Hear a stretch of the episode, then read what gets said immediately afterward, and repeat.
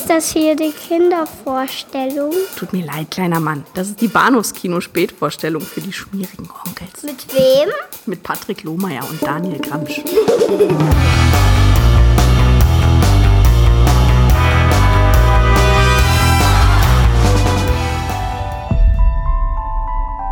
Tommy's gone. it's hard to believe. It was a good idea not to let your little brother come to the funeral. Hey, I don't like this place. Something weird is going on up there. The funeral is about to begin, sir.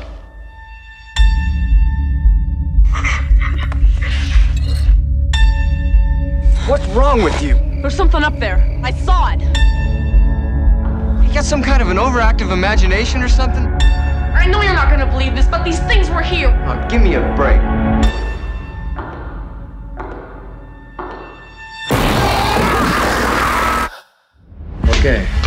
You. What we gotta do is lay that sucker out flat and drive a stake right through his goddamn heart. Hallo und herzlich willkommen zu Episode 305 des Bahnhofskino Podcast. Mein Name ist Patrick und bei mir ist der Daniel. Hallo. Hallihallo. Und wie man hört, ich klinge schon wieder wie Norman Bates Mutter. Äh, meinerseits waren auch, äh, liegen auch gesundheitlich ein paar Wochen hinter mir, die, die ich nicht so schnell wiederholen muss. Und leider auch auf meine Familie abgefärbt haben. Aber jetzt sind wir hier wieder einigermaßen frisch. Äh, Du schon nicht mehr, ne? Nee, ich bin schon wieder unfrisch. Was machen wir nur mit dir? Ich weiß nicht. Keine Ahnung, wie macht, wie macht das normalerweise mit Pferden? Erschießen, oder? Oder gleich in die Gruft zum, zum großen Ja. Mann. Ja. Äh, Oh ja, das wäre natürlich auch eine gute Idee, ja. Boy, es geht heute um Phantasm, das Böse aus dem Jahr 1979 von Don Coscarelli, äh, sehr geliebt, sehr geschätzt, sehr geachtet und äh, kürzlich auch restauriert unter der äh, Ägide von, sagt man das so, unter der Ägide, unter der Schirmherrschaft von J.J. Abrams. Weiß ich, kommt, kommt hier mit Fremdwörtern Ja. am späten Abend. Aber ganz, ganz wichtig, eben vor zwei Jahren entschlagnahmt, deswegen dürfen wir heute mal drüber reden, ohne uns schämen zu müssen, also ungleich zu allen anderen Podcast-Episoden, die wir schon zu beschlagnahmten Filmen gemacht haben. Und zum Zweiten sprechen wir heute über äh, Psycho 2, dem verspäteten Sequel zu Psycho äh, Ja. von 1960. Ja, sehr, sehr verspätet, ja. Ich glaube, ich möchte es nicht beschreien, aber mit eins der längsten Zeiträume zwischen zwei Sequels, inklusive, glaube ich, Mary Poppins. Und tatsächlich auch immer noch so ein Film oder eine Filmreihe, was ja besonders merkwürdig ist im Kontext der Tatsache, dass wir eben über alle äh, Psycho-Filme reden wollen und es ja auch eben jetzt diese, diese Ja. schöne äh, Psycho-Box gibt hier von Cape Light, glaube ich. Die ist aber auch was schön. Äh, ja. Turbine, Entschuldigung. Mhm. also immer noch so eine der Filmreihen, bei denen ich heute immer noch so ein merkwürdiges Gefühl bei der Aussprache habe von Psycho 2 oder Psycho 3, weil ich mir denke, das ist eigentlich, das ist merkwürdig, dass es überhaupt Sequels zu diesem Film gibt. Ja, ne? Ein Ja. ähnliches Problem Ja. habe ich eben mit der Weiße Hai, weil ich denke, ja, also vor allem, wenn ich da bei Amazon sowas sehe in den Listen wie äh, der Weiße Hai 1 und ich denke, ja, da war aber Mhm. nicht immer eine 1 hinter. Ich kenne das Problem, ja. Also gerade gerade bei, bei, bei Filmen, bei denen eigentlich wirklich nie, nie jemand irgendwie nach, nach einer Fortsetzung gefragt hat. 23 Jahre später war es dann aber soweit und jetzt hier unter der Regie von Richard Fra- Franklin entstand dann 1983 mit zum Teil äh, identischer Besetzung äh, der zweite Teil dieser Reihe. Einer von insgesamt vieren, über die zu reden sein wird, plus Remake, plus vielleicht nur ein bisschen Fernsehschlock, aber das wird doch auszudiskutieren sein. Ich möchte schon, Ja. aber wir werden sehen. Wir Genau. werden sehen. Lass uns beginnen mit äh, Phantasm, das Böse. Ja, kürzlich äh, D beschlagnahmt oder entschlagnahmt, hat, Ich äh, fand natürlich, Entschlagnahmt einfach ein schönes Wort. Lass uns das behalten. hat natürlich alle sehr gefreut, wobei man eben auch sagen muss, man, wir, wir blicken auf eine 25-jährige äh, Verbotshistorie zurück, die keinem so wirklich nachvollziehbar schien. Und äh, der, der Film wurde eben auch schon relativ früh äh, indiziert und dann kurz darauf beschlagnahmt im Zuge dieser ganzen Zombie-Film-Hysterie. Und während es eben Ja. bei Filmen wie jetzt äh, weiß nicht, äh, Voodoo, Schreckensinsel der Zombie oder der am, am Glockensaal baumelnde Zombie jetzt, glaube ich, keinen über, überrascht, dass die eben auf der bösen Liste landen, was eben bei Phantasm immer so ein Warum? ähm, also zusätzlich verblödet oder irritierend gemacht durch die Tatsache, dass eben in der ganzen Zeit immer eine leicht geschnittene ab 16 Fassung vollkommen legal im Handel zu äh, erwerben war. Und die war jetzt immer noch Okay. nicht ma- massiv geschnitten, die konnte man gerade so mal gucken, da fehlten dann eben die zwei Sphärenmorde und das war es dann aber eben auch. Und ein bisschen Sex. Aber ja. Äh, jedenfalls jetzt 2017 äh, errettet. Ich glaube auch, auch aus, aufgrund dieser, der Existenz dieser neuen 4K-Restauration, die eben hier unter der Schirmherrschaft von J.J. Abrams en, entstand, der gesagt hat, ich mag den Film so sehr, dass ich mich ich sogar eine meiner Figuren da in uh, The Force Awakens nach ähm, Phantasm be- benenne, nämlich Captain Phasma. Äh, und äh, dafür ein bisschen Geld in die Hand genommen hat, um das zu restaurieren und dann eben ein Label, ich glaube in Deutschland ist es Koch war, äh, die gesagt haben, okay, jetzt lässt sich damit eben auch ein bisschen Geld machen, vermutlich. Einfach weil es Ja. ein schönes HD-Master gibt. Jetzt bemühen wir uns mal um äh, eine rechtliche Neuregelung und tata, schon gibt's alle Filme hier auf Blu-ray und wir können über den ersten sprechen. Ja, ich freue mich sehr. Also vor allem freue ich mich deswegen sehr, weil ich ihn vorher nie gesehen habe, aber ähm, natürlich um den, wir sagen, die Liebe zu diesem Film wusste. Ja. Das hat mich natürlich immer sehr interessiert, ja. ich war auch sehr neugierig drauf, weil tatsächlich auch äh, äh, das Böse an Film ist, der immer so ein bisschen zu entgleiten droht. Das heißt, ich sehe ihn alle paar Jahre mal und vergesse dann auch immer ganz, bin immer dann wieder recht angetan, aber vergesse recht schnell, warum eigentlich genau, weil ich ihn eben relativ schwer greifbar finde. Das ist jetzt kein Film, der, äh, der einen Plot hat in konventionellem Sinne und jetzt auch keine Charaktere, an die man sich sein Leben lang erinnert. Der sehr von seiner sehr merkwürdigen Atmosphäre zerrt, aber das können wir dann gleich Ja. vertiefen. Ja, ja, ja. Ja, aber zuerst die Formalität, genau, der Plot. Geschrieben hat ihn äh, Skyline, die Inhaltszusammenfassung bei der OFDB und er oder sie schreibt hier, die friedliche Ruhe auf dem Morningside Friedhof ist schnell vorüber, als seltsame Kreaturen und eine Lady mit mörderischen Absichten für schaurige Vorfälle sorgen. Mike, gespielt von A. Michael Baldwin, kommt zufällig hinter den äh, finsteren Geheim, kommt zufällig hinter dem finsteren Geheimnis? Hinter das finstere Nee, Geheimnis, das, ne? ja. natürlich, ja. bei dem ein unheimlicher Bestatter, äh, gespielt von Angus den, der Schlüssel des ganzen Spuks zu sein scheint. Bei seinem Versuch, Jodie und Richie davon zu überzeugen, nimmt der Horror seinen Lauf und die Freunde werden von äh, finsteren Reggie. Nicht Richie, Reggie. Ja. Scheiße. Vielleicht sollte ich einfach hier aufhören. Fuck you, Skyline. nein, nein, nein, nein. Vielen, vielen Dank. Äh, doch wie kann man etwas bekämpfen, das nicht von dieser Welt ist? Da, da, da, da. Also eine nicht so gute Inhaltsangabe. Auch äh, Skyline scheint der, Gedächt äh, der Film nicht wirklich intensiv im Gedächtnis geblieben zu sein. Eieieiei. Ja. Ja, So, deine erste Sichtung. Wie hat's dir meine gefallen? erste Sichtung. Ähm, prinzipiell gut. Also ähm, ich, ich glaube, ich kann schon mal so viel vorweggreifen, dass ich nicht so ganz die Liebe zu dem Film teile, wie sie eben offenkundig im Fandom äh, hochgehalten wird. Aber also prinzipiell hat er mir gut gefallen. Ähm, ich, war, ich war sehr erstaunt, dass er, dass er relativ schnell mit seinem, mit seiner, mit seinem etwas albernen Jumpscare mich tatsächlich gekriegt hat, was normalerweise nie passiert. Ähm, dachte ich mir, hups, das fängt aber gut an. Und danach fand ich ihn vor allem drollig.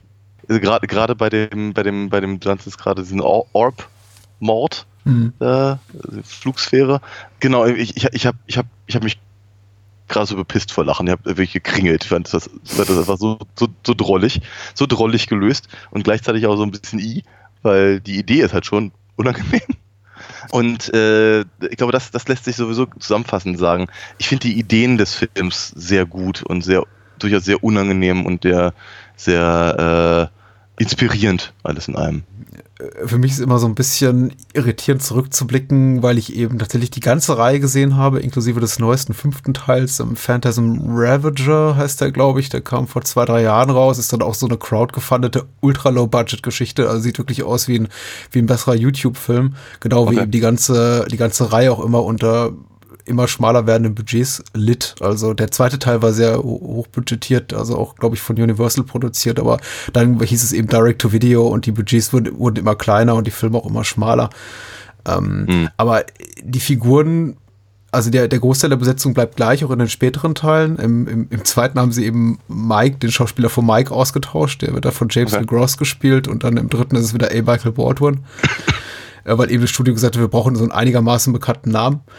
Aber die, die Figuren entwickeln sich eben in eine doch etwas andere Richtung, als die, in der sie im ersten Teil gezeigt werden. Und Reggie wird eigentlich so ein kleiner äh, Actionheld in den späteren Teilen, was dann zu, zunehmend komisch anmutet, wenn er dann irgendwann ab 60 ist und kaum noch ein Haar auf dem Kopf hat und sich immer noch durch den Staub wälzt, also hm. und äh, Pistolenkugeln ausweicht oder äh, Sphären.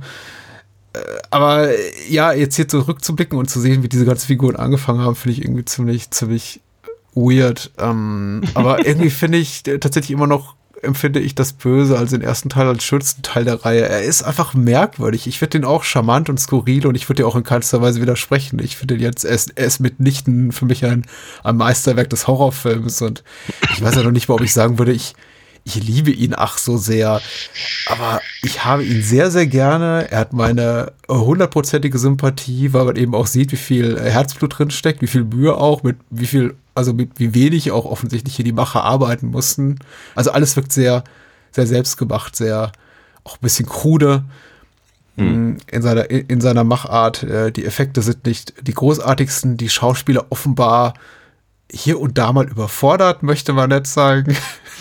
Also. Freundlich formuliert, ja. ja.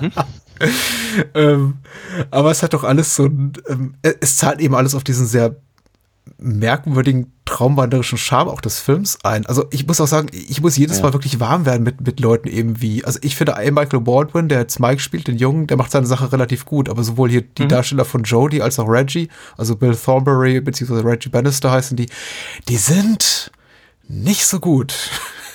Nee. aber, so, nicht, ja. aber dann, man gewöhnt, man wird richtig mit denen warm und irgendwie, irgendwann hat man das Gefühl, die passen sehr gut in genau diesen Film. Oder, oder wie ging es dir? Mhm. Oder nicht so? Ähm, Sag ich ehrlich. Ich weiß nicht so genau. Also ich, nee, also, also äh, ähm, was, was, was, was Mikes Schauspieler angeht, gebe ich dir total recht. Da war ich so, äh, war ich so durchaus sehr, sehr angetan. Äh, musste sich zwar auch erst so ein bisschen im Laufe des Films finden, äh, weil ich vorher ein bisschen zu sehr abgelenkt war von Sachen, die halt sehr nach, die halt, also, die ersten paar Minuten wirken auf mich halt nicht nur nach Low Budget, sondern eher so ein bisschen nach ein paar Kumpels stellen eine Kamera auf der Wiese. Ja. Ähm, und äh, ich habe zwar so ein bisschen gesehen, okay, was, was, was sie wollen und wie sie gerne möchten, dass das halt so rüberkommt, aber es geht halt nicht. Wobei sich auch Jodie durchaus findet im, im Laufe des Films äh, Reggie hat halt die ganze Zeit so ein, so, so ein Problem, weil, weil einfach die Sachen, also gerade so diese Kumpelhaftigkeiten, die dann austauschen und über ihr, ihr ehemaliges Trio reden und sowas, das, das hat, das hat The Room-Qualität. So, so, wie soll ich sagen, wie, wie, wie, wie gespielt von Leuten, die nicht wissen, wie, wie, wie, wie sich Leute benehmen. Ja.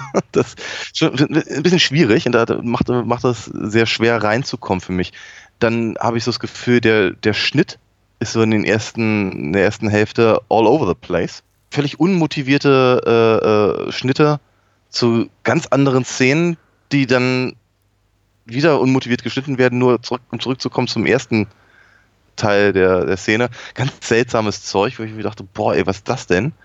Aber äh, spätestens wenn der Tallman auftaucht, macht die Sache Spaß.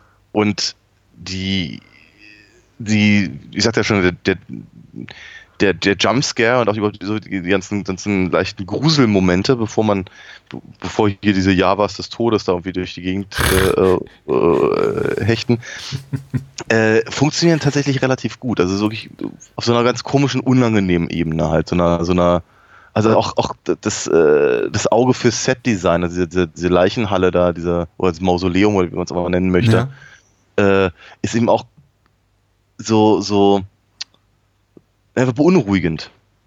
Weil es ist alles total, also auf der einen Seite ist es total steril, alles sieht total gleich aus, aber durch dieses komische gemauschelte äh, Marmorzeugs da, das ist irgendwie was Krankhaftes, irgendwie Unnatürliches.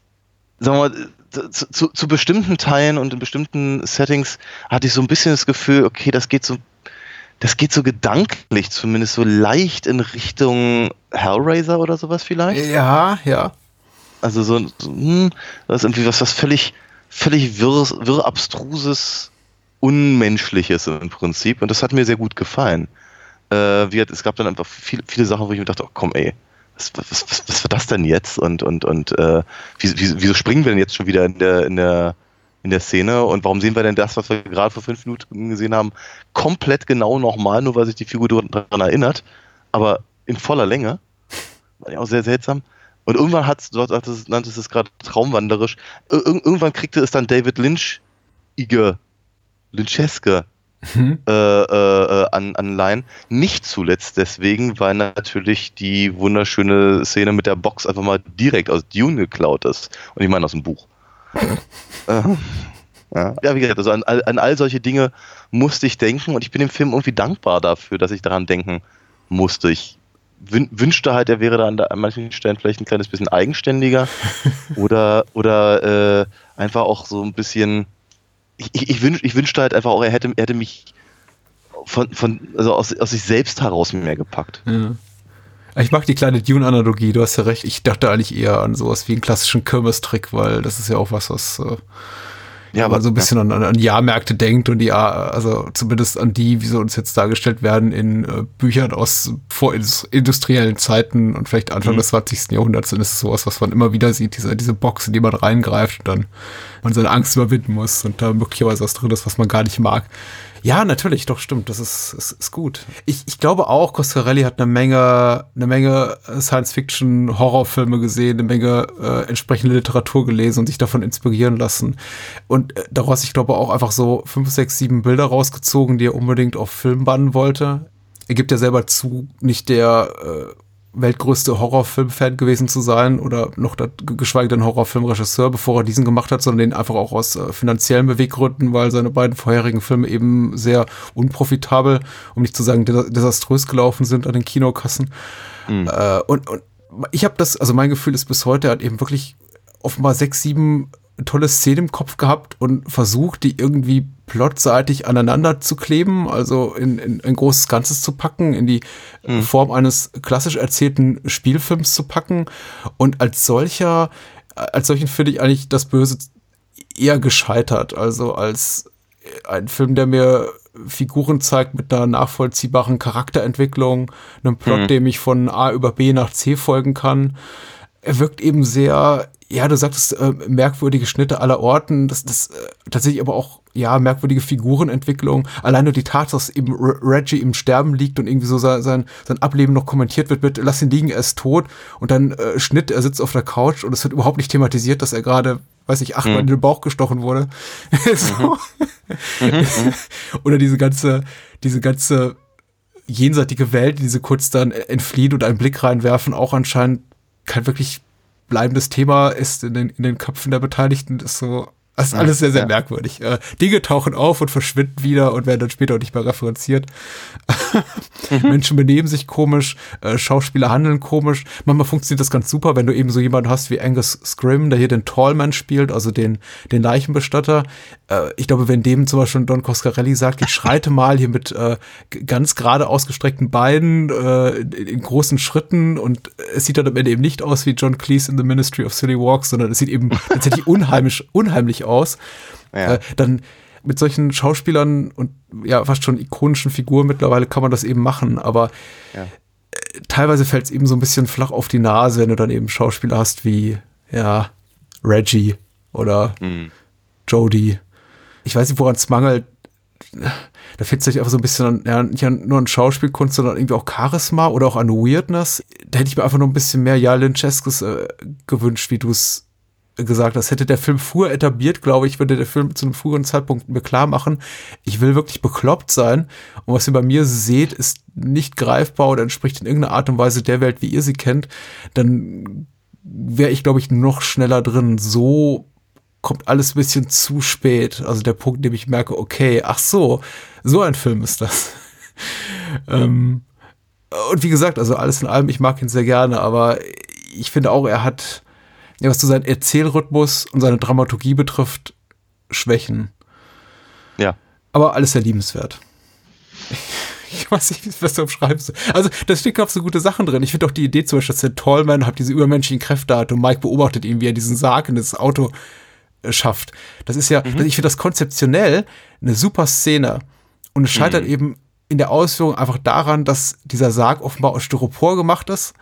Ja und, kein Gewicht zu haben scheint. Und man eben sieht, wie Angus Grimm versucht zu vermitteln, dass das eigentlich ein 200 Kilo Drum ist, dass er hochhebt. Aber tatsächlich mhm. äh, wirkt es eben so, als wenn jetzt ein Windstoß käme, ihm das Ding aus der Hand fliegen würde. und der Film ist eben voll von solchen Dingen. Mhm. Auch dieses Tor in diese, in diese jenseitige Welt, das ist halt eine weiße Wand, die sie in den Raum gehängt haben zwischen zwei Absperrpfeiler, also ja, sie chrom ja. bemalt haben, chromstrahlend. Mhm. Äh, aber ist das wichtig? Nee, überhaupt nicht. Überhaupt ja. nicht. Ich meine, es ist, ähm, ich, äh, weil ich glaube, ich glaube, das, die Idee dahinter, die zählt. Und mhm. die ist tatsächlich recht gut. Also sie ist, die ist eben auch total, total abgedreht und abgefahren und, und, und äh, diese, also können wir spoilern? Ja, können, oder? Ja. Äh, tote Menschen aus, sozusagen, aus, äh, auf, auf, auf, auf die Hälfte zu schrumpfen, um sie, um sie dann in, in äh, großen Containern äh, oder in kleinen Containern äh, äh, auf, auf einen anderen Planeten zu beamen, äh, wo sie dort als Sklaven arbeiten sollen. Das ist schon, das ist schon echt konfus als Idee, aber, aber auch gleichzeitig so, so absurd, dass es funktioniert in irgendeiner Form. Also so, so, ich glaube, das könnte man, das kann man, das könnte man sogar noch, noch weiter ausbauen, aber der Film muss es gar nicht weiter ausbauen. Es reicht eigentlich völlig, so, so, so, so also ich finde tatsächlich, der, der Gruseleffekt kommt bei mir tatsächlich einfach durch die, die lapidare Erwähnung und dann eben nicht weiter, dass er gar nicht weiter drauf rumgeritten wird, sondern mhm. dass es eigentlich weiter eher darum geht, dass eben die, die Figuren äh, versuchen halt das Böse da aufzuhalten oder, oder möglichst halt selber nicht dran glauben zu müssen. Finde ich eben, äh, an der Stelle völlig äh, viel, viel, wesentlicher und eben einfach so ein, so, ein, so ein abstruses Konzept zu präsentieren und dann eben links liegen zu lassen, das, das empfinde ich als wirklich gruselig. Weil dann, dann, kannst du, dann kannst du anfangen, drüber nachzudenken, was das eigentlich äh, bedeutet.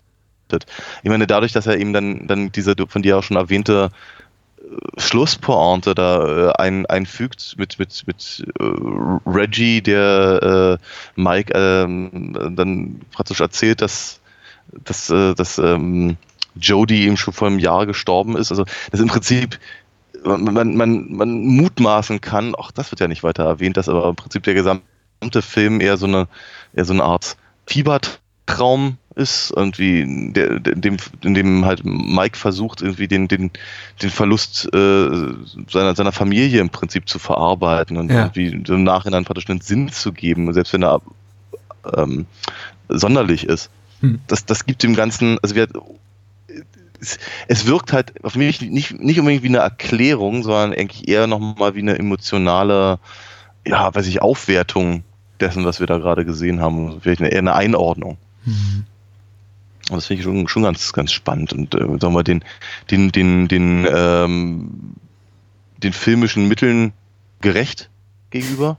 Mhm. Äh, und da stört es mich dann eben auch nicht, dass, dass eben dieses Portal relativ billig ist, weil wir die Idee dahinter zählt. Ja, die Ideen, klar, sind besser als die Ausführungen, das wird uns auch mehrfach erwähnt. Und ich finde auch, es ist eigentlich, der, der Film ist dann am stärksten, wenn er wirklich eben fast schon so surreale Züge annimmt, wenn es dann halt wirklich so Richtung Bunuelsche, Jodorowskische Weirdness geht und wirklich mm. komplett abgedreht ist. Und das muss auch dann gar nicht irgendwie rationalisiert werden. Ich finde tatsächlich diesen kleinen Basil Exposition Moment äh, am Ende hier mit Reggie fast einen der, der, der schwächsten Momente des Films, weil ich denke, ja, das ist mhm. schon wieder, darüber, wir werden gleich wieder so einen ähnlichen Moment haben mit Psycho 2, vielleicht heben wir uns das Gespräch für später auf.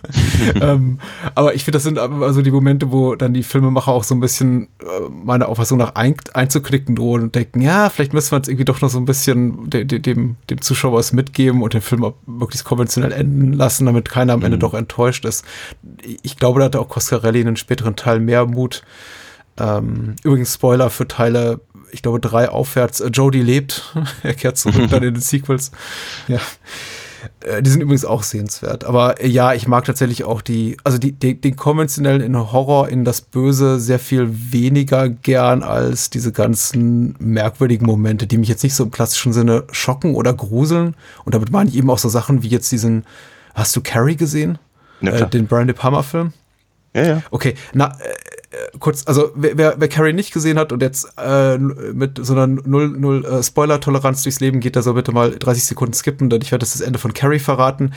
Äh, 3, 2, 1. So, äh, seit Carrie rauskam, ich glaube, das war 76, musste ja fast jeder Horrorfilm mit so einem Jumps Mhm. Jumpscare enden. Es, es ging gar nicht mehr ohne. Und, und auch, auch äh, Phantasm beugt sich eben dieser Konve Konvention und äh, lässt dann Mhm. eben auch noch mal so die, die Dämonen des Tallman, also den Tallman irgendwie nach, nach ähm, Mike schnappen. Und das finde ich eigentlich so, und auch die anderen konventionellen Horrormomente, wie auch zum Beispiel diese gruselhafte Fliege, die da Mike ins Haar kriecht und dann später auch Mhm. Aber attackiert. Ich, nee, ich finde die super lustig, aber es ist irgendwie auch so, äh, ja, äh, es, es, es fühlt sich für mich immer so ein bisschen an, als wo- wolle Don Coscarelli, als sagen ihm eine, eine innere Stimme, ja, komm, gi- gib doch was hier dem, dem 0815 Horrorfan, damit er sich auffreuen kann. Äh, weil die mögen vielleicht äh, äh, geschrumpfte äh, fremde Planetensklaven, die in, in, in, Tonnen durch Portale transportiert werden, zu, zu crazy sein. Und wie gesagt, das hat auch seinen Ja. Charme, aber das ist irgendwie auch so, das sind zwei Welten, die aufeinander prallen und eben nicht immer so richtig für mich gut zueinander finden, dr- dramaturgisch. Ja, ich verstehe dich. Und ich, ganz ehrlich, bei der, bei der Fliege musste ich ja persönlich die ganze Zeit an äh, Meet the Feebles denken. ähm, also, nee, wir- das, das, das, ja, da habe ich mich auch köstlich amüsiert. Ähm, aber ich habe es auch nicht ernst genommen. Also, wir, auch das habe ich eben eher als äh, albtraumartige, ja, also ich weiß ich, ich, ich, sah- ich, sah, ich sah das gar nicht so sehr im, im, im, Sinne von, von, von einer Horror-Tradition, als ja, viel, viel mehr eben, also bestenfalls im, sich darüber lustig machen. Ja. Aber du, ich glaube, ich glaube, dein, dein, deine, deine Erklärung gefällt mir besser. äh, ich, ich glaube, es gibt keine wirklich gute. Und ich glaube, es gibt auch nicht das äh, gute Argument, mit dem man sagen kann, äh, Phantasm ist ein herausragender Film. Ich glaube, er ist einfach, er ist besonders. Und äh, als Ja. besonders empfinde ich ihn. Ich glaube, er wird niemals so in, äh, zu meinen absoluten Lieblingsfilmen gehören, aber ich mag ihn sehr und ich mag ihn für all seine komischen Einfälle. Ich mag auch, dass der unbekannte Angreifer, der die, ich glaube, die erste Sphärenkugel ins Gesicht bekommt, ähm, bepisst er sich eigentlich, bevor er stirbt? Mm, Nee, ich glaube, er ist auch so ein Alien, deswegen hat er ja so, so gelbes Blut, genauso wie der, wie der Tallman, wenn ihm die Finger abgehackt werden. Ich glaube, dann ist das einfach so eine kindliche Erinnerung, die ich noch habe, weil ich habe den, als ich in dem jugendlichen Alter sah, gedacht, okay, der macht's jetzt wirklich nicht gerade in die Hose, oder? Ja. Ja. Ich, ich habe ich hab den, ich hab den mehr so als so eine Art Renfield-Charakter äh, äh, wahrgenommen. Auch die Vorstellung überhaupt, dass die äh, Dame in Lavendel, mit der ja auch, so heißt sie zumindest in den Credits, äh, mit der auch Jodie was hat, eigentlich der Tallman ist, ist Mhm. so eine merkwürdige Idee, also sehr unangenehm. Weil man sich dann eben noch so sehr wachen, wachen geistigen Auges an die Szene erinnert, in der da äh, jo Jodie, Jodie mit ihr rumfummelte und sie ja, glaube ich, auch zu Beginn des Films einen nicht namentlich genannten Herrn beglückt. Der nicht, nicht namentlich bekannte äh, Herr ist der, ist der Kumpel von, von Jodie. Ja, natürlich. Und- Das Trio. Ja, ja. Die Spieler in der Band. Überhaupt das Band-Outfit, also insbesondere von Jodie, ist äh, Deluxe, muss man sagen. der junge Rock, der junge Rocker. Äh, muss man gesehen haben. Äh, noch was zu Phantasm? Ähm, ich fand am Anfang die Musik äh, ähm, ähm, ganz, ganz, ganz nett und eingängig und wann, wann dachte ich, jetzt ist auch genug. Offensichtlich auch ein bisschen Halloween inspiriert, ne? Mhm. Ja. Aber sowas haben wir öfter mal. Äh, siehe, äh, die Puppet Master-Reihe kopiert ja komplett den, den, den Score von, von den Reanimator-Filmen. Und Okay. Reanimator kopiert es dann wiederum woanders. Aber äh, so ist das eben im Horrorgenre. Und äh, man sieht eben auch hier, dass ja, Halloween auf jeden Fall, glaube ich, einen großen Einfluss hatte. Ich meine auch irgendwo gelesen zu haben, dass Coscarelli sich gar nicht getraut hätte, den, den Film so ambitioniert zu produzieren, ohne eben das Wissen um den großen finanziellen Erfolg von Carpenters Halloween, der ja, glaube ich, ein, zwei Jahre vorher rauskam und eben auch ein Film war, der für sehr wenig Geld gedreht wurde und Ja. unglaublich viel Schotter machte. Ja, klar. Vielleicht reden wir eines Tages noch über Teile 2, 3, 4 und 5. Aber vielleicht auch nicht. Nochmal gucken. Ah, Ja, mal gucken. Wir müssen ja noch eine andere Reihe durchmachen. In der Tat. Aber zuvor, äh, Daniel, wo kann man dir was Gutes tun? Und das sollte Oh. man ganz dringend tun. Ich finde nämlich eigentlich auch. Mhm. Also man kann mir was ganz Gutes tun, wenn man nicht zu viel erwartet und auf alinafox.de geht. Ach so, natürlich äh, von der Seite, aber von deinen Comics kann man was erwarten. Richtig, genau. Mhm. Von der Seite kann man nicht viel erwarten. Da gibt es halt eigentlich ehrlicherweise seit, keine Ahnung, zwei Jahren oder so äh, nur einen Shop.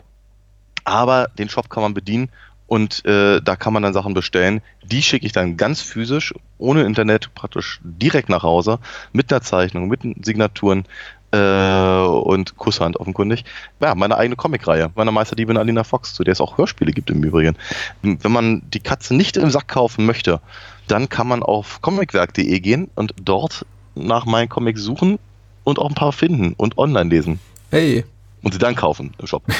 Wer dem Bahnhofskino was Gutes tun möchte, der weiß ja mittlerweile, oder die weiß mittlerweile, man geht einfach auf bahnhofskino.com und findet da alle relevanten Links zu Patreon und Steady. Ähm, bei Erscheinen dieser Episode ist auch kürzlich, glaube ich, ein kleines Special von uns beiden erschienen zu ähm, Quentin Tarantinos Pulp Fiction, beziehungsweise zu dessen 25-jährigen Jubiläum. Das äh, befindet sich dann im Patreon und Steady-exklusiven Feed und da kann man eben auch andere Podcast-Episoden hören von uns und mit Gästen. Und wer keine Kohle hat, wir freuen uns auch über anderweitige Unterstützung, zum Beispiel durch eine nette iTunes-Rezension oder empfiehlt uns euren Freunden, Freundinnen, äh, euren Eltern, Onkels, Tanten, wem auch immer, Geschwistern und Menschen, die ihr mögt. Ja. Mhm. Äh, Psycho 2 Ja. von Richard Franklin, möchte ich behaupten. Und dem ist auch so. Wiederum mit Anthony Perkins und äh, auch Vera Miles aus dem 1960er Original in den Hauptrollen, beziehungsweise in einer äh, größeren Nebenrolle. Äh, hinter den Kulissen relativ groß, äh, relativ prominent besetzt, also durchaus mit Leuten auch, äh, die Ahnung haben von dem, was sie tun. Dean Candy an der Kamera, Halloween, äh, Director of Photography und auch sehr, sonst sehr prominenter Kameramann. Jerry Goldsmith hat den Score geschrieben, Tom Holland äh, Fright Night Mastermind das äh, Drehbuch äh, geschrieben. Und äh, also da sind schon Leute am Werk, die, die wissen, was sie tun. Und ich lese die Inhaltsangabe vor und dann lasse ich einfach Daniel zu Wort kommen. Äh, geschrieben hat sie Moonshade, worüber wir uns natürlich sehr freuen. Und äh, er schreibt, äh, 22 Jahre nach den Ereignissen in Psycho wird Norman Bates jetzt aus der Psychiatrie als Gehalt entlassen und kehrt in das Haus seiner Mutter mit dem kleinen Motel zurück. Lila Loomis, die ihm damals fast zum Opfer gefallen war, ist nicht davon überzeugt, dass Norm gesund ist und macht sich daran, das nachzuweisen. Doch im Ort sind alle guter Hoffnung. Schon bald jedoch erklingt wieder die Stimme von Normans Mutter aus den alten Räumen und Zettelchen mit Nachrichten finden sich aller Orten.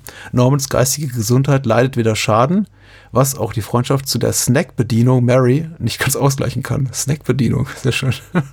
Okay. ja, bald gibt es die erste Leiche. Ja. Arme, arme McTilly. Bald gibt es die erste Leiche und keine Art, dass mehrere Leute daran arbeiten, Norman seiner ursprünglichen Bestimmung zuzuführen. Huh, das ist ja richtig spannend. Ich bin, ich bin begeistert, ja. Tada, Psycho 2. Was hast du? Sag, sag was, sag was. Sag was. Jetzt, sag jetzt was. Ja. Ähm, ja, was soll ich sagen? Ich mochte den Film damals nicht, als ich ihn gesehen habe. Mhm. Ähm, ich, beim letzten Mal erzählte ich ja so ein kleines bisschen darüber, wie ich äh, den ersten äh, Psychofilm halt schon ausführlich kannte, bevor ich ihn überhaupt gesehen habe, weil mein Vater ihn mir äh, nach 40 Jahren irgendwie buchstäblich noch so erzählt hat. Aber von mir waren es auch noch 25 Jahre. Mhm. Und ja, und wie, wie sehr er mich trotzdem begeistert hat und all das. Als dann eben der zweite irgendwann mal im Fernsehen lief, war ich entsprechend heiß drauf. Und dachte mir, das, das, das will ich jetzt aber wissen. Was, was ist mit Norman Bates so passiert? Und ich war überhaupt nicht angetan. Ich glaube, ich werde im we- weiteren Verlauf des Films, äh, des Gesprächs versuchen äh, ähm, zu ergründen, warum ich nicht angetan war. Aber ich, wie soll ich sagen, viele, viele von diesen Faktoren haben sich auch nicht unbedingt geändert seit damals. Ich habe den halt jetzt, glaube ich, zum zweiten oder dritten Mal gesehen. Und äh, ich mag ihn jetzt deutlich mehr als damals, weil ich eben auch nicht mehr viel erwarte davon. ähm, und so. Das, das gesagt, m- muss ich aber auf jeden Fall dem, für den Film halt folgende Lanze brechen. Eine Fortsetzung, nach der wirklich niemand gefragt hat, wie ich es vorhin schon mal formulierte, auf einen so berühmt-berüchtigten Film, der, wie soll ich sagen, der eigentlich jeglicher Kritik erhaben ist, ist eine unglaublich undankbare Aufgabe.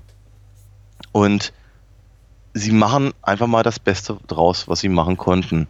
Und ich finde tatsächlich den Ansatz, den sie gewählt haben, finde ich hochinteressant, absolut das Richtige, durchaus sehr zeitgeistig und wie soll ich sagen, hätten sie es nicht gemacht, dann wären uns halt die anderen Filme äh, ähm, nicht, nicht noch ähm, beschert worden. Und von daher bin ich ihnen schon ein bisschen dankbar. Du bist ihm dankbar für die anderen Filme. Das heißt, du freust dich mehr auf Teile 3 und 4, oder? Ja, vor allem auf drei, aber ja. Mhm. ja. Ich habe auch in Erinnerung, dass ich von den Sequels 3 am liebsten mag. Äh, Mal gucken.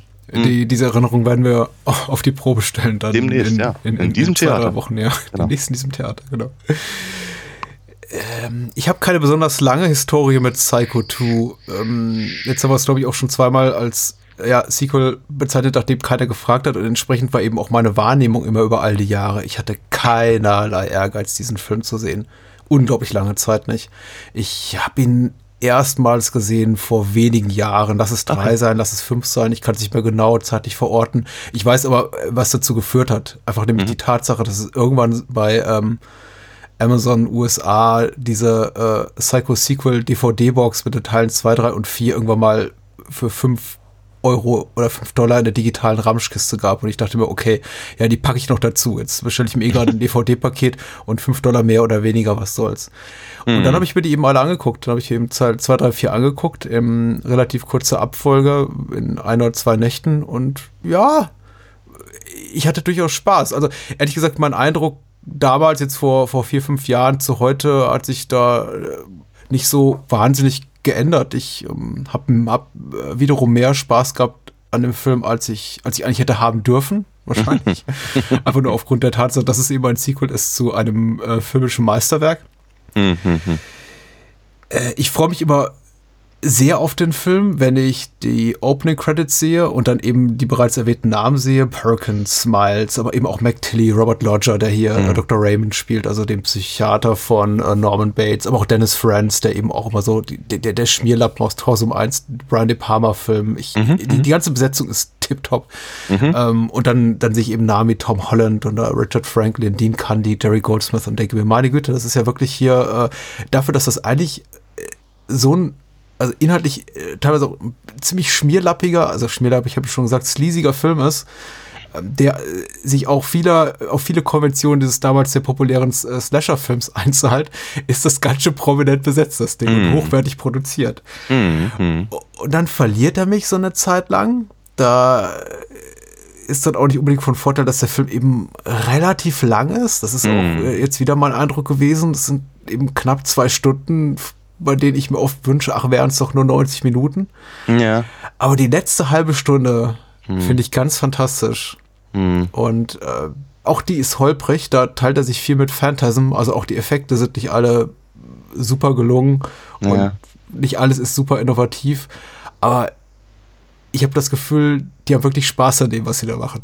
Und eine hm. gute Idee. Mhm. Ähm, und das hat mir gefallen. Also auch ein Film, der irgendwie so ein bisschen mein Herz gewonnen hat. Wenn auch, natürlich auf einer ganz Ebene als sowas ähm, äh, Schrebbeliges wie jetzt im Vergleich Phantasm, der wirklich für ein Taschengeld so produziert zu sein scheint. Ja. Hm. Die ersten drei Minuten, was hältst du davon, dass wir im Grunde erstmal drei Minuten Psycho sehen, also die gesamte Duschmordszene? Hm, also aus heutiger Sicht finde ich es doof. Ähm, hm. Finde einfach nur doof. Damals, glaube ich, war das aber notwendig, weil natürlich in meiner äh, Psycho war halt natürlich einfach nicht so permanent verfügbar. Ne, also, ja. aber, aber alle kannten die Duschszene.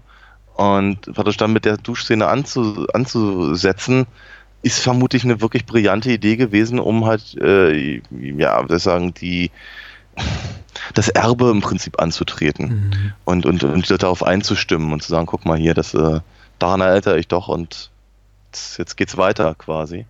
Aber ich finde es ich ein bisschen ham-fisted tatsächlich, wobei ich aber den, den Effekt tatsächlich ganz nett finde von, den, von dem Schwarz-Weiß. Äh, Haus dann quasi auf, das, auf, den, auf den Sonnenuntergang da praktisch zu, überzublenden, das oder Aufgang vielmehr, äh, um das dann eben in Farbe dann, dann weiterzuführen. Das finde ich tatsächlich ganz, ganz nett.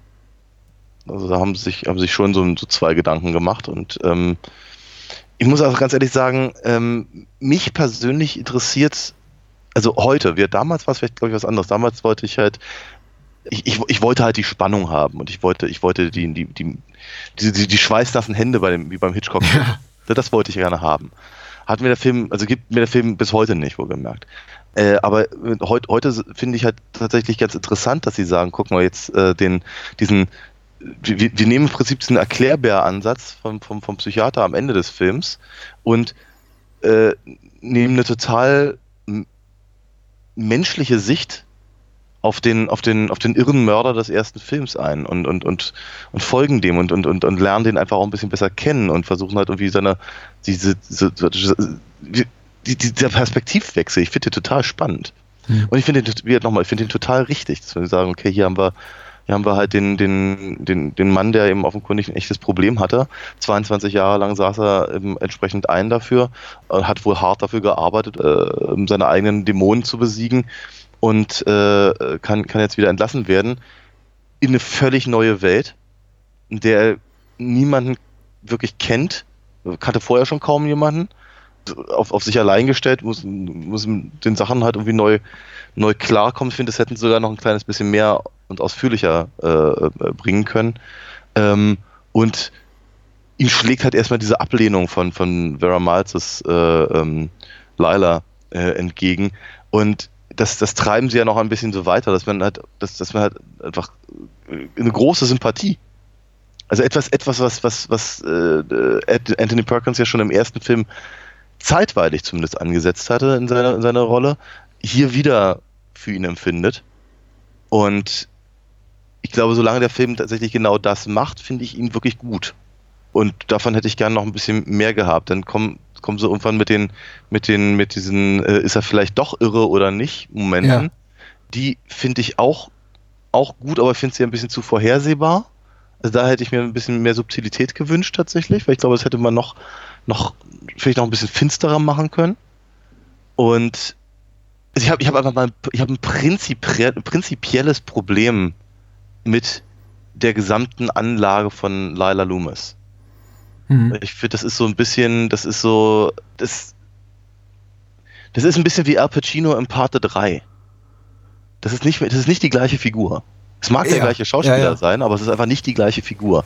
Und damit habe ich, habe ich echt ein, da, damit habe ich halt, da, da, da, da lasse ich mich halt schwer drauf ein. Also ich ähm, muss sagen, für mich fangen schon im Moment, in, in dem Moment die Probleme an, in dem sie ihr, ihr, ihr Nachname eben geäußert wird und ich mir dann gewahr werde der Tatsache, dass sie den äh, Freund ihrer toten Schwester geheiratet hat. Ich denke, was? Ja? ja? Äh, Im Ernst? Ja, ja, Weil nichts davon, was wir im äh, Hitchcocks Original sehen, gibt das irgendwie her. Also. Mhm. mhm. Ja. Aber äh, wahrscheinlich hat sich einfach da auf Drehbuchseite, also Tom Holland gedacht, okay, das ist eben ein äh, denkwürdiger Name, den jeder noch so im Kopf hat und äh, mhm. lass uns sie mal äh, Loomis nennen und ja. weiß nicht. Ja. Loomis ist ja auch ein beliebter Horrorfilmname, siehe Halloween. In der Tat. I don't know.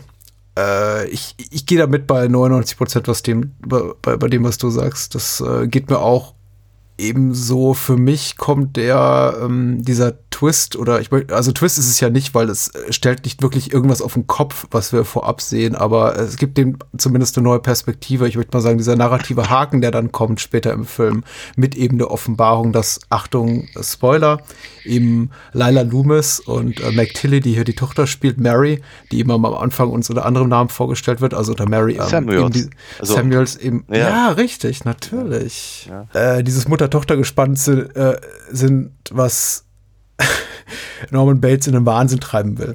Ja. Indem sie halt quasi die äh, Existenz oder das Überleben seiner Mutter vortäuschen und ihn damit mhm. in den mhm. Wahnsinn treiben wollen und ihn äh, dazu bringen wollen, wieder irgendwas, ein, ein, ein Verbrechen zu begehen, was dafür sorgt, dass er schnell wieder im, im Knast oder in der Psychiatrie landet. Ja, das ist. Äh, das ist ich finde die Idee gut und sie ist jetzt nicht die, die allerneueste, entspricht auch klassischen Konventionen, eben dieser Art von äh, psychologischem Horrorfilm, auch durch auch aus auf ein bisschen äh, äh sleasigerem äh, Niveau, also finde ich auch äh, durchaus angemessen. Ich mhm. finde eben tatsächlich, dass sie relativ äh, spät kommt zu einem Zeitpunkt im Film, an dem ich fast schon so ein bisschen meinen Frieden damit geschlossen habe, dass wir jetzt das äh, Psychogramm sehen eines Opfers, eines, äh, eines Menschen, also nicht Opfers, weil Anthony Perkins, also Norman Bates hat ja sehr grausame Morde begangen in, in mhm. Hitchcocks Original, aber mhm. auf jeden Fall eines, eines äh, Mannes auf dem Wege in die ähm, gesellschaftliche Rehabilitation. Ja. Und quasi auch so ein bisschen das, das äh, Psychogramm, fast schon das äh, ein, ein menschliches Drama begutachten, das uns auch die Schwierigkeiten vorführt, die einem Menschen so auf diesem mhm. Wege da begegnen. Also ja. äh, zurück, einfach äh, ein, ein, ein Mensch findet zurück in die Gesellschaft oder muss zurück in die Gesellschaft finden unter schwierigen mhm. Bedingungen. Mhm. Und dann sagt der Film aber irgendwann so nach Minute 70 oder 75, ich weiß nicht mehr genau, wann es ist, als sich da Lila und Mary unterhalten und irgendwann der Staubsauger auch ihr Gespräch übertönt, was ich auch eine lustige Szene finde. Mhm. mhm. Ähm, nein, jetzt machen wir einen anderen Film. Ja. Jetzt wird's dreckig und auch ein bisschen lustig und albern. Und das ist auch cool und ich habe wirklich großen Spaß dran, aber es ist eben. Ein anderer Film, ja. Es ist ein anderer Film und, und wischt eben auch einfach so ganz nonchalant vieles von dem weg, was der Film in den ersten 60, 70 Minuten da so mühsam etabliert hat. Ja. Ja. Und er ist, äh, ich finde, ich finde halt, der, der, der Twist ist halt nicht halb so clever, äh, wie, wie sie glauben, dass er, dass er wäre. Das ist richtig, ja. Und, und ähm, er ist eben auch nochmal gegenüber der Figur von, von, von, von Lila äh, einfach irgendwie unfair dreckig und sie, sie, sie, sie geht den praktisch die Gefahr an, dass, dass er irgendjemand anders umbringt, nur damit er wieder im Knast sitzt, um ihre, also, äh, oder in der Ja. Irrenanstalt, nur um ihre Schwester zu rächen nach 22 Jahren. Also, Das ist ein bisschen Also- so wie, wie hier, wie Dr. Loomis in, in, in den Halloween-Filmen, der dann später auch so Teenager bewusst in, in vors Messer von Michael Myers schubst, einfach damit er Grund hat hier. Ja. Oder gut. ja, ja, das ist. Das ist eine Horrorfilmkonvention. Ja, aber es ist, ähm, ich finde es ich find's halt wirklich, ich finde es echt schwierig. Ähm, und, und, und dann halt der, der, also ich glaube, da bin ich schon als, als, als, als, Teenager ausgestiegen, der, der, der ultimate Twist. Seine Mutter war gar nicht seine Mutter und eine andere, die halt irgendwie mal am Anfang kurz vorbeigehuscht ist, ist die wa- wahre Mutter. Ist, äh, nee, auch.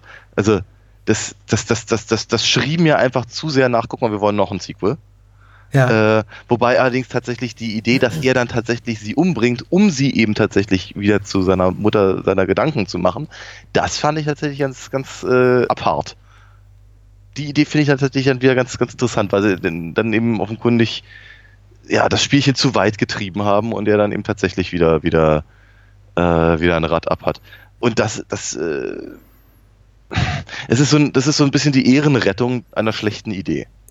Ja, für mich tatsächlich mehr als das. Also diese finale Szene mit Emma Spool, ähm, Mhm. Mrs. Spool, also ist ja auch die Inhaberin dieses Diners, in dem Ja. genau Norman da arbeitet, die sich dann als seine Mutter offenbart. Endet mit, für mich mit einer, mit einer Allzeit-Lieblingsszene überhaupt. Äh, nämlich dem, nämlich der Schaufel über den Hinterkopf nach diesem, nach diesem Käse-Sandwich-One-Liner. Ich glaube, er sagt sowas wie, you sure you wanna have a, you don't wanna have a sandwich und, und haut ihr dieses Ding da über die Möhre Ja. und trägt sie dann eben äh, wortlos die Treppe hoch, nur damit man dann eben äh, nochmal final ihre Stimme hört. Wobei das jetzt, ich hätte ich schon gar nicht mehr gebraucht. Einfach so dieser, das ist, das, also ich habe das Gefühl, da macht der Film so ein Statement und kommt, kommt zum ersten Mal so ganz kurz vor Schluss so richtig aus sich raus und sagt, so, die Art von Film sind wir. Hier, das ist ganz schön dreckig und hart und fies und eigentlich haben wir nur darauf hingearbeitet, euch dieses, dieses, dieses ekelhafte, richtig fiese Schlussbild zu zeigen. Ja. Und ähm, ich bin jetzt, ich, das klingt, als sei ich äh, gewaltgeiler Honk hier, so, so auch so ein kleiner Gorbauer, der sich über sowas freut. Aber äh, für mich hat es eben, äh, eben auch so ein, so ein äh, ganz wichtiger kathartischer Moment für Norman, in dem er eben sagen kann so, ja, ich bin wahnsinnig und bam. Ähm, und ich stehe drauf. Ähm, man hat eben auch das Gefühl, weil man eben auch das Gefühl hatte, 110 Minuten lang brodelt's wirklich in Perkins und er will das nur so rauslassen Ja. äh, und kommt die wirklich dazu, weil es ihm die Umstände verbieten. Ja. Und äh, ich habe mich wirklich mit der Figur so ein bisschen gefreut, habe zum Leidwesen der Figur, die da einfach umgebracht wird. Aber äh, ja, ich habe halt zu Beginn gesagt, die letzte halbe Stunde gefällt mir sehr gut. Sie gefällt mir auch sehr gut. Ich glaube aber auch, ich möchte, dass, dass das vorher kommt, nicht kleinreden. Das ist eben ein anderer Film und ich glaube, hätte man den konsequent zu Ende gebracht, in der Tonalität, wie er beginnt oder so in den ersten 60, 70 Minuten verläuft, hätte ich ihn auch sehr gut gefunden. So, wenn ich mich entscheiden müsste, mag ich die zweite Filmhälfte ein bisschen tiefer. Ja. Äh, aber es ist auch viel Schönes zu Beginn drin. Mir- Tatsächlich ist mir die zweite, also, abgesehen davon, dass ich absolut mitgehe mit allem, was du gesagt hast zur, zur, zur Schlussszene, ähm, finde ich aber eben, also ich habe ich hab mein, ich hab mein Problem mit dem, mit dem Sleaze-Faktor der zweiten Hälfte. Mhm. Äh, also was ich eben Laila dann im Prinzip das, das, das Messer durch den, durch den Mund aus dem Hinterkopf wieder raus, im Mund zu rammen, damit es aus dem Hinterkopf wieder rauskommt, habe ich so nicht gebraucht. Ja, wir haben doch, wir haben doch vor vielen Jahren über Haus an der Friedhofshorror gesprochen, ne? Das war ein Ja. Fulci-Moment. Das ist so ein klassischer. Ja, ja, aber Ja. das brauch, aber das brauche ich halt nun mal einfach nicht bei, bei, bei, bei, bei Psycho. Ich brauche das nicht Mhm. bei einem, bei dem, bei dem Sequel zu einem Hitchcock-Film. Ich brauche ich brauch, ich brauch das nicht, nachdem ich halt das, das äh, Dreiviertel der Zeit des Films, äh, das Psychogramm von, von Anthony Perkins, äh, Norman Bates ähm, ähm, beobachtet habe und eben ähm, wir haben mir einfach Gedanken darüber gemacht. Also wir, du hast es gerade so schön beschrieben, dass es halt in, ihm- in ihm so brodelt und äh, das äh, ja, wir hatten einfach wahnsinnig viel Mitgefühl und und und und und mit äh, Fiebern halt einfach hervorruft und dann brauche ich nicht eben so eine so eine ja Fulci-Momente. finde ich, finde ich halt echt schwierig. ähm, habe ich, habe ich halt einfach mein, mein Problem mit. Und ich habe auch ein bisschen mein Problem mit, mit, mit all den Referenzen. Ja. Also, was ich, keine Ahnung, nur weil jemand unter die Dusche steigt, muss ich jetzt nicht nochmal die, die Duschszene nachgestellt haben. Shot für Shot und, und, und vor allem, weil wir sie am Anfang des Films hatten und so und das sind halt so, so es ist so ein bisschen enttäuschend, weil natürlich die besondere Kunst, der besondere Kunstgriff inszenatorisch von Hitchcock war, im ersten hat uns tatsächlich äh, gefühlt zu machen, dass da wirklich eine komplett nackte, wehrlose Person unter der Dusche steht, ohne wirkliche Nacktheit zu zeigen. Also ja. anstößige Nacktheit, zumindest nach 1960er Konvention. Klar. Und äh, das äh, Sequel umgeht natürlich komplett diese Problematik, indem es einfach sagt, und hier ist, hier sind Titten und Ärsche. ja. ja. Entschuldigung, ja. Du weißt, wie es gemeint war. Oder ich, ich hoffe auch unsere Hörerinnen und Hörer. Das, das, hoffe ich, das hoffe ich auch allerdings tatsächlich, ja. Aber es ist, es ist ja nicht so, das mag vielleicht auch an, an, an McTillys Qualität als Schauspielerin äh, äh, liegen, aber es ist ja nicht unbedingt, also andersrum, der, der, der, der Film ist nicht prüde und zeigt es nicht, aber er ist eben auch nicht äh, irgendwie sensationsgeil und deswegen hält er dann die Kamera drauf, mhm. sondern ähm, es ist es, da, dafür, dass sie eben versuchen, diese Szene nachzustellen, nur halt mit, sagen wir mal, einer, einer, einer modernen Sicht darauf ist es halt einfach nur mal eine nackte Person, die eben in eine Dusche steigt und so sieht es ja. dann normalerweise aus. Ja, und das finde ich, das finde ich tatsächlich dann, das, ich hätte es auch jetzt nicht so dringend gebraucht an der, an der Stelle, weil, äh, weil es eben in so einem krassen, weil es sich eben gleichzeitig versucht zu orientieren an dem Original und trotzdem ist es halt so ein krasser Gegensatz. Ähm, aber dadurch, dass es eben nicht der, sozusagen dem, dem, dem reinen Schauwert dient, hatte ich damit jetzt weniger, weniger meine Sorgen. Ähm, es hatte mich tatsächlich das mehr gewundert, warum eigentlich, warum eigentlich von der, von dem Zimmer der Mutter zur Dusche ein Loch in der Wand ist. In einer, also das, das, warum? Also, ne? Wer, wer, wer hat denn dieses Loch dahin gemacht und aus welchem Zweck? Der kleine Norman kann es nicht gewesen sein, weil der war so klein, dass er, dass er, dass er äh, vermutlich dann nicht mal rangereicht hätte an dieses Loch. Ja, also. Über sowas machst du dir Gedanken? Bin, ja, natürlich mache ich mir darüber Gedanken. Wer, wer, wer, wer, hat da nach wem gespannert? Also, weil es ist halt im, es ist halt im Herrenhaus und das ist nicht in der, in der nicht, es ist eben, es ist halt nicht in Zimmer 1 vom Motel. Ja, ja, richtig. Ja, das ist. Und, an, und aber an diesem, an diesem, an diesem, an diesem Guckloch hängt halt eine ganze Menge an, an, an Plot einfach auch. Und das ist das ist eben, wie, es ist eben wiederum nur, also nicht, nicht halb so clever, wie sie gedacht haben, dass es wäre. Ja. Äh, wobei es aber tatsächlich natürlich doch zu der einen oder anderen guten Szene führt, weil dieses, sie guckt halt durch das Loch und dann kommt auf einmal ein Auge in, in, auf der anderen Seite rangeschossen.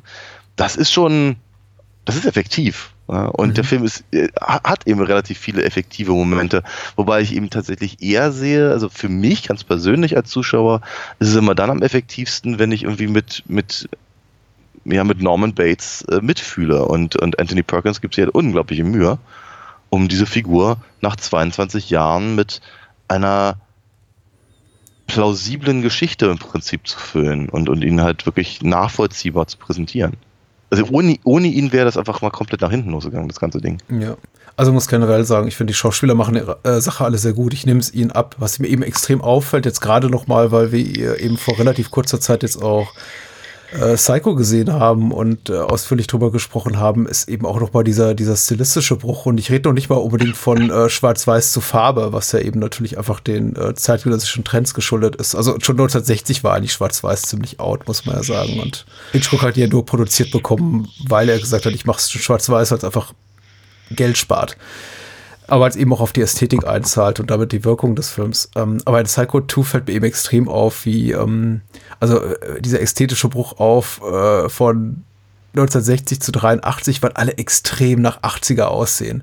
Also ich finde, sie mhm. sind alle sehr, sehr braun gebrannt, sie sind alle sehr, mm. sehr gepflegt. Also der Look, den sie haben, das ist schon mm. so ein bisschen, also damit muss ich erstmal warm werden, ganz ehrlich. Und das ist jetzt vielleicht auch, ähm, zeitet mich jetzt vielleicht auch wieder als ähm, sehr oberflächliche Menschen aus, ich weiß es nicht. Aber als ich da Anthony Perkins zu Beginn äh, saß, sah, äh, auf dieser Gerichtsbank äh, sitzen sah, dachte ich mir schon, naja, für jemanden, der gerade über zwei Jahrzehnte in der Psychiatrie verbracht hat, Mhm. hast aber einen sehr gesunden Teint und sehr gut gezupfte Augenbrauen und ähm, bist auch wirklich sehr gut in Form. Und das gilt eben auch für alle des Films. Also es ist jetzt, ich möchte nicht sagen, wir sind aus einem äh, Jane Fonda Aerobic-Video rausgefallen, aber es ist ein sehr, also die, die, die, die damalige Ästhetik ist eine, die sich für mich anfangs schon so ein bisschen auch leicht schmerzhaft bricht mit dem, was wir zuvor bei Hitchcock gesehen haben, mit dem ich erstmal warm werden will und mir da auch eben, glaube ich, diese ernste Tonalität, die der Film hat, zu Beginn gar nicht so gut reinpasst, weil ich mir denke, ja, das ist einfach, irgendwie passt das nicht. Es sieht alles ein bisschen zu glatt gebügelt aus, zu glamourös, zu edel, zu überproduziert. Ähm, ich weiß nicht, wie ich es besser benennen soll. Mhm, mhm, mhm. Ja, so irgendwie nach, nach High-Class-Camp. Äh, Mhm. und da passt für mich eben viel, viel mehr das rein, was der Film ähm, äh, zu, zum Ende macht. Also nicht, dass er vorher nicht auch schon merkwürdig ist. Er hat so vorher auch schon merkwürdige Momente. Also ich muss, muss immer sagen, ich, ich äh, es ist jetzt erst das zweite oder dritte Mal, dass ich den Film gesehen habe, aber jetzt genauso wie beim ersten Mal muss ich wieder leise kichern, als hier äh, Mac Tilly äh, Norman Bates, also Anthony Perkins in den Arm hält und er eben weint und sie ihn tröstet und er dabei von Käse-Sandwiches redet und dass es seine Ja. einzige Erinnerung ist, die sie ihm nicht genommen haben. Da habe ich mich dann auch, habe ich dann doch wieder gefragt, äh, ja, äh, meint das der Drehbuchautor, meint das Tom Holland ernst oder sind wir jetzt schon so langsam auf, äh, äh, bewegen uns schon langsam Richtung Kurswechsel, ähm, alberne Horrorfilm?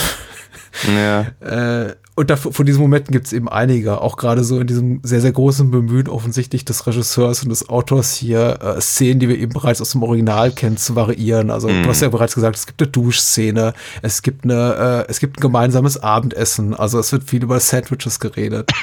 es gibt eben immer auch diese, die, es gibt das Loch in der Wand, es gibt eben all diese Momente, die, die referenzieren, die den ersten Teil referenzieren. Auch der Tod hier von Dr. Raymond ist ja auch im ersten Augenblick so ein Arbogast-Moment, wo, wo ich Ja. tatsächlich auch jetzt wieder gedacht habe, ach so, kopieren Sie eins zu eins hier, äh, hier Arbogast fällt die Treppe runter. Nee, ähm, er stürzt über hier die, über das Geländer und, und schlägt brutal auf, dann auf, auf, auf dem Das, Messer. das tut aber echt weh. Also ich meine, das ist, also ich, ich finde ich finde es zwar immer noch echt erstaunlich, wie man, wie man so präzise fallen kann, aber Mhm. ähm, nee, das, also da, da habe ich, da habe ich, äh, da bin ich schon, schon ein ganz, ganz ein Stück weit zusammengezuckt, möchte ich mal sagen. Also wirklich, Mhm. ach, oh, eine angenehme Vorstellung, ja. Hm. Und einige Male durchbrechen sie eben, also, äh, also wie zum Beispiel bei der Duschszene hatte ich das Gefühl, auch bei dieser Toilette, aus der dann diese blutige Suppe rausquillt, Ja. haben, schienen sich die Macher hier und da gedacht zu haben, okay, lass uns mal all die Sachen zeigen, die Hitchcock damals nicht zeigen durfte. Mhm. Und da wird es dann für mich wieder so ein bisschen schwächer, weil ich da so ein Kalkül zu spüren scheine seitens der Macher, die ja sagen so, ja, komm hier, lass uns doch einfach mal all, all, all, die, all die fiesen Tricks auspacken, die wahrscheinlich damals die, äh, die Haze-Behörde oder wer auch immer äh, Hitchcock verboten hätte.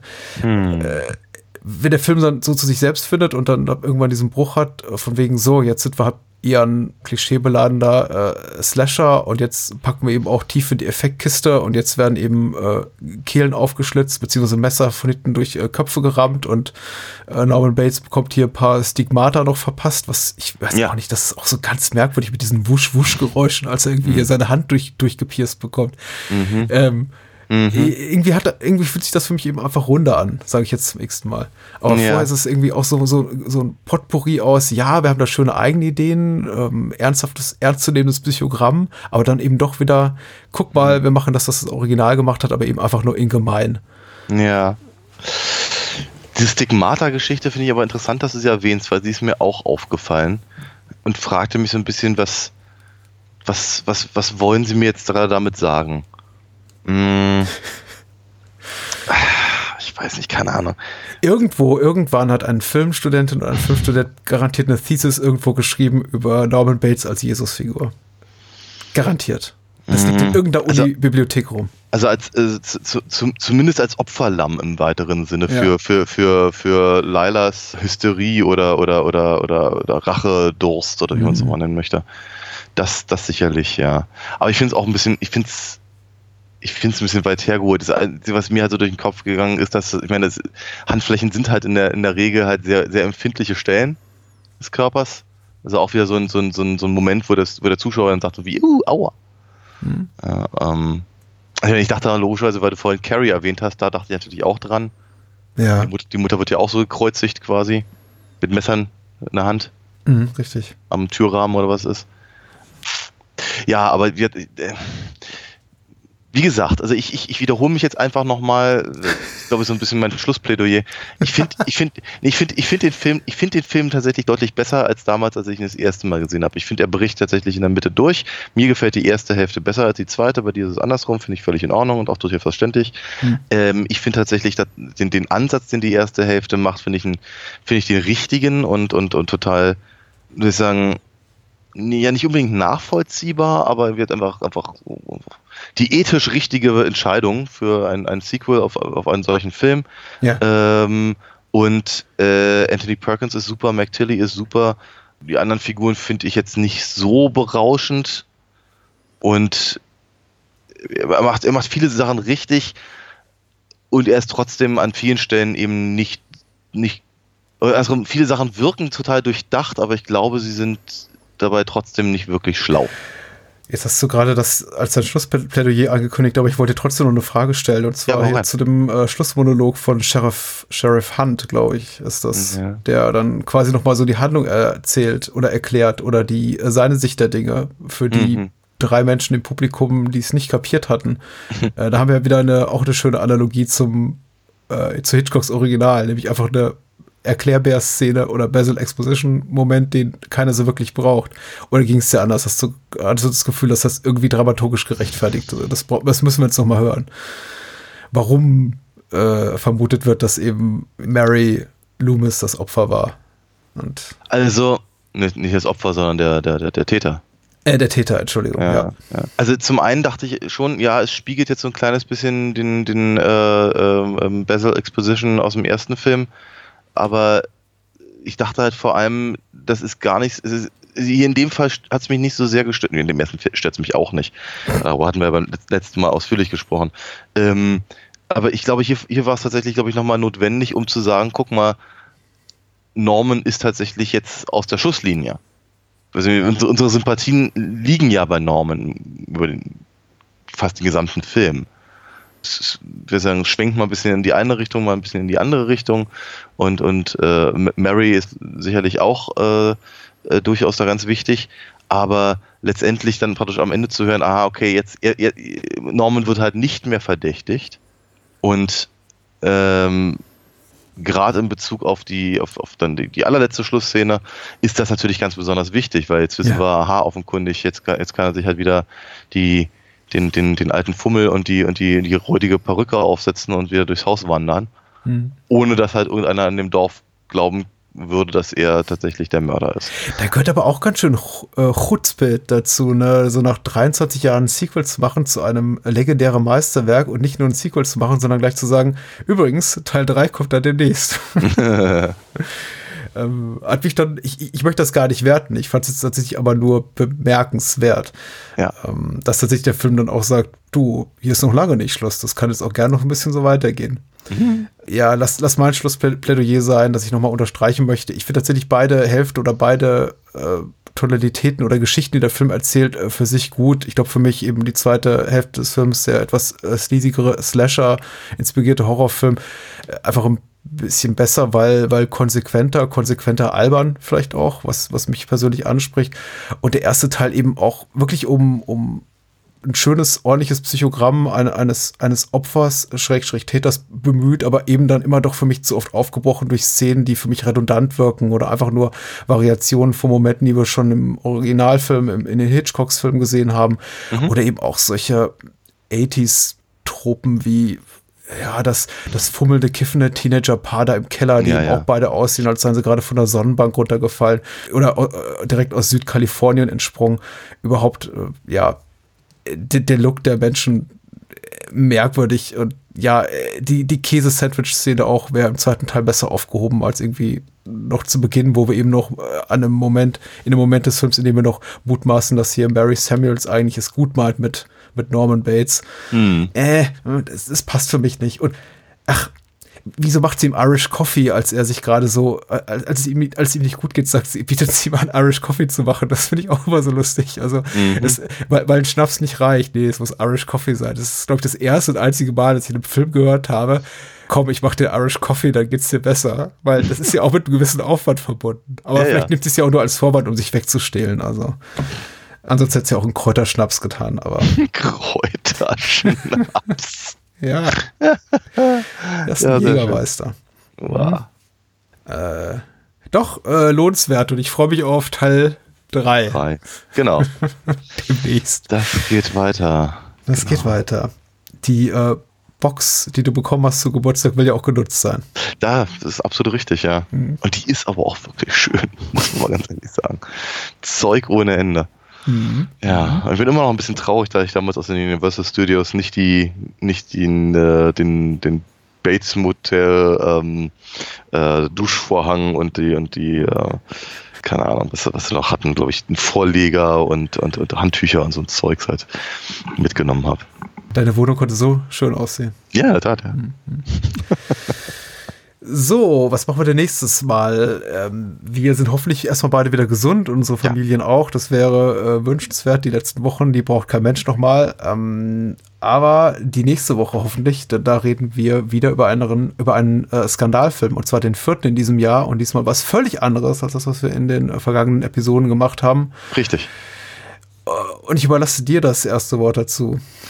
Genau, na, wir, wir äh, reden jetzt mehr über einen, einen, einen Film eines, eines wirklich großen Studios, der absurd erfolgreich war, heute noch gerne getrellert äh, Melodien ähm, äh, beinhaltet und ich habe, ich glaube, keine Ahnung, seit auch 30 Jahren oder sowas nicht mehr veröffentlicht wurde, weil man sich ein kleines bisschen für ihn schämt. Vermute ich aus gutem Grund, wie wir nächste, nächste Mal dann äh, rausfinden werden. Wir reden nämlich über Onkel Remus Wunderland, Song of the South aus dem Hause Disney. Ja, genau. Und äh, keine Sorge, der Film ist nicht mehr sehr leicht verfügbar. Wir werden en Detail aufschlüsseln, worum es geht. Und äh, ihr werdet alle folgen können, wenn wir drüber reden. Hoffentlich. Ja. Okay. Ich, ich, ich freue mich drauf. Ich bin auch ganz neugierig. Also. Bis dahin, ja, kommt gut durch die nächste Woche. Also, wir versuchen nicht zu sterben und halten den Kopf hoch. Ihr solltet es auch tun. Bis dann. Adios.